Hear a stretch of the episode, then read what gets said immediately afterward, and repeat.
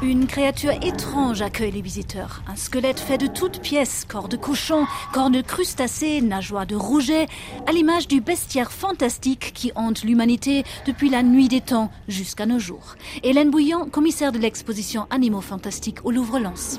Les animaux fantastiques sont partout au XXIe siècle. On les a vus ressurgir à travers la redécouverte d'œuvres littéraires, par exemple Le Seigneur des Anneaux, la création de nouvelles œuvres qui sont devenues maintenant cultes, comme la saga Harry Potter.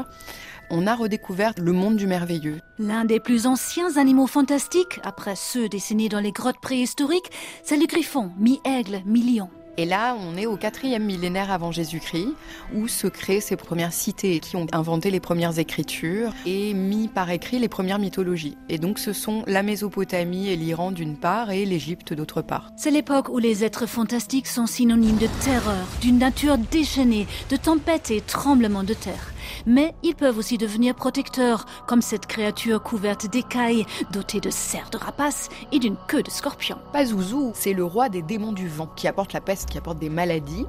Et lui, comme il est leur roi, il peut aider les médecins à éloigner ces maladies.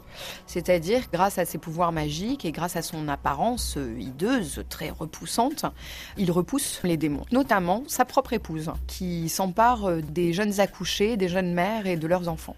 Avec les progrès scientifiques, ce bestiaire fantastique trouve refuge dans d'autres univers, notamment dans l'art qui fait naître des créatures terrifiantes d'un autre genre. La femme fatale, c'est vraiment un thème prégnant des symbolistes, des femmes serpents, des femmes sirènes, des femmes sphinges, absolument magnifiques, mais euh, complètement dévorantes, hein, qui finissent par tuer le héros. Le héros étant un homme, hein, bien évidemment. Et d'ailleurs, les artistes qui représentent ces femmes fatales sont des hommes. C'est parce que la femme commence à s'émanciper politiquement à la fin du 19e siècle qu'elle provoque cette euh, terreur hein, chez les hommes. Autre être ambigu, la licorne qui vit des métamorphoses spectaculaires au fil des siècles. C'est une espèce que l'on commence à trouver euh, dans la région du Pakistan au troisième millénaire avant Jésus-Christ.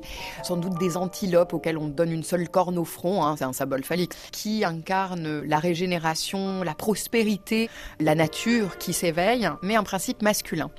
Puis, au 5e siècle avant Jésus-Christ, découvert par des auteurs méditerranéens, c'est surtout un animal furieux. Pas du tout encore la licorne un peu chevaline qu'on a dans l'art occidental.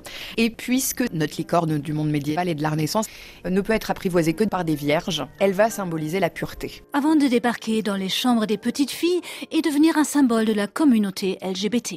Cette ambiguïté des animaux fantastiques, leur hybridité et l'humour qu'ils apportent peut nous permettre de faire ses pas de côté, d'interroger des manières très conformistes dont on se représente la société. À la fois politique, ludique et teinté d'humour, comme ce cowboy chevauchant une licorne rose, toile de l'américain Will Cotton, l'exposition balance joyeusement entre réel et imaginaire, dans le but de réenchanter le monde. Les animaux fantastiques existent parce qu'on en a besoin. Comme le dit Tolkien dans son essai sur les contes de fées, un monde sans dragon ne vaut pas la peine d'être vécu. Je pense que c'est la même chose pour tout le monde.